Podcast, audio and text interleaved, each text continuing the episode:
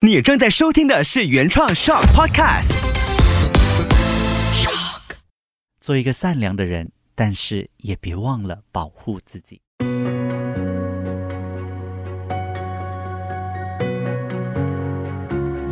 心灵学会，各位听众，大家好，欢迎来到心灵学会，我是抠。如果我们以能量的角度来概括世界上的人，那我们可以把人类分成三种。第一种呢是比较正向、正能量的人；第二种呢是比较中性；而第三种呢是比较负面，常常散发出一种负能量的人。那让我们来更深入的去了解这三种人哦。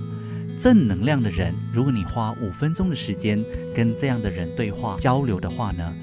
结束之后，你可能会感觉良好，然后心里面会说：“哇，刚刚这段话对我来说真的非常棒，非常有启发性。”如果和比较中性的人对话的话呢，那对话的结果可能你会觉得嗯还不错，那也对我没有什么大的影响，就交流了，起码不会让你的心情太糟糕。但是有一种人，你和他虽然只是说了短短的五分钟话。你的内心可能会呐喊：“天哪，真是累人呐！”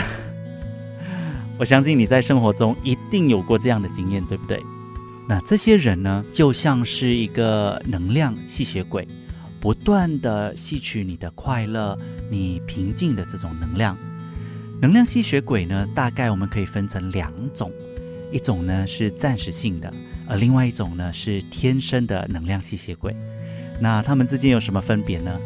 暂时性的呢，那比如说你有一个朋友，长期很努力的在经营一家公司，但是因为 MCO 的期间呢，他周转不灵，那欠下了这个一大笔的债务。这几年他一直很努力，然后很坚持，消耗了很多很多的能量，他正处于一个非常煎熬的这个时期，所以呢，他的情绪呢最近就非常非常的低落，他需要你的支持。需要你听听他心里面的痛苦，需要你的陪伴。那这个时候，出于朋友的关怀呢，你可以给他一些正能量，这是正常不过的。因为朋友嘛，我们就应该互相支持、互相同理，还有关怀。那每个人都会有不开心的时候，你和我都一样，情绪是需要被释放的。偶尔呢，有些负能量是可以被理解。但是有一些人总是把自己不开心、对生活、对人生的不满呢，想要拉着身边的朋友一起讨厌这个世界，散播负能量和不开心。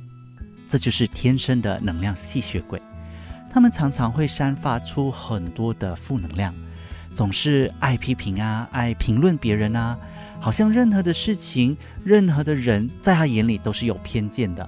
会吹毛求疵，然后故意呢去挑别人的这一个缺点，喜欢去找别人的这个出错，甚至当有事情发生的时候呢，就只会哀怨啊、喊苦啊，但没有实际行动，想要去改变任何事情。这种心态非常消极，而且呢，常常会觉得事情是不可能的。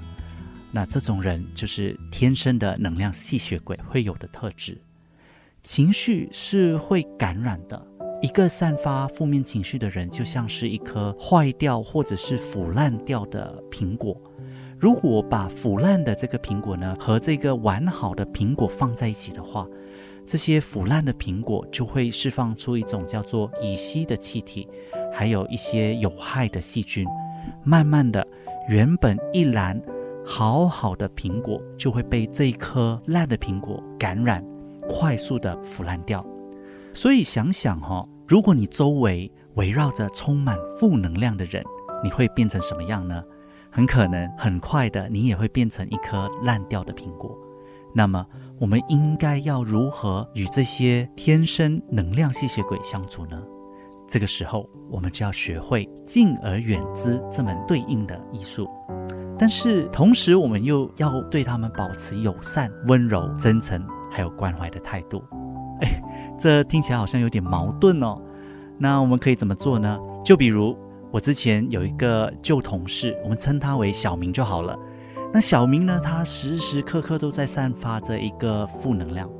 有一次我在商场呢，就看见小明走过来。如果你是我的话，你会怎么做呢？赶快逃离这个灾难的现场。这样做又好像不太好，对不对？所以必须跟他碰面。那当你在跟他碰面的时候，你会怎么说呢？一般我们都会说：“哎，嗨，好久不见，最近好吗？”但是如果换作是我的话，我可能不会这样问。为什么呢？因为如果你问他最近好吗，你其实是为对方打开一个诉苦的开关。特别像是我这种做身心灵行业的。对方呢，他可能就会开始源源不断的告诉你他最近的这个生活啊，然后跟你诉苦啊，他跟你讲啊，我最近分手啦，啊，我最近跟我妈妈怎么样怎么样啊，我很痛苦啊，我的老板对我怎么样怎么样啊，最后呢，这个见面就会变成是一个诉苦大会。所以如果小明问我，哎，最近好吗？我会跟他说，哎，我最近过得很好，谢谢你。接下来我会跟他说，哎，你今天穿的很好看。又或者我会说，哎，今天这一家店呢有大减价，很值得，你应该去看一看。我的态度是友善的，我是真诚的。那我说今天这家店有大减价也是真的。那接下来我可能也会继续跟对方说，哎，不好意思，我有一些非常重要的事情想要去处理，那我要离开先。这也是真的，因为我的生命是有限的，对不对？而且我也非常知道我今天来这个商场的目的是什么。我并没有说谎，所以呢，基于这样的一个说法，我其实是非常友善，我也非常的真诚的在跟他对话。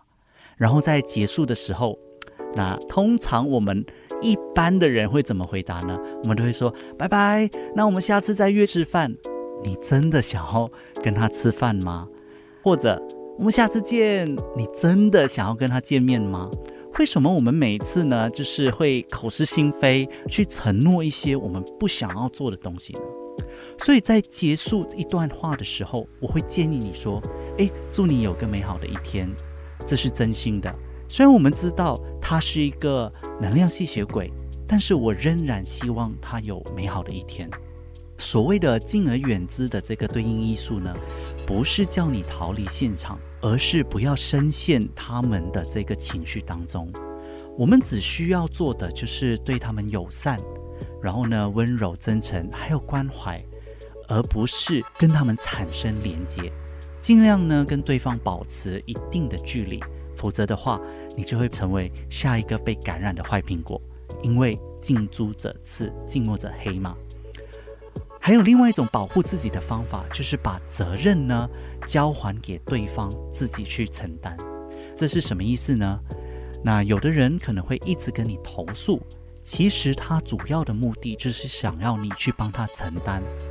所以在做个案的时候，当我在听完这个个案一直不断的诉苦之后，我就会跟他说：“我听见你说的，我也了解，我也感受到你的痛苦。那接下来你想要怎么样去处理这件事情呢？”那我们要把这个球抛回给对方。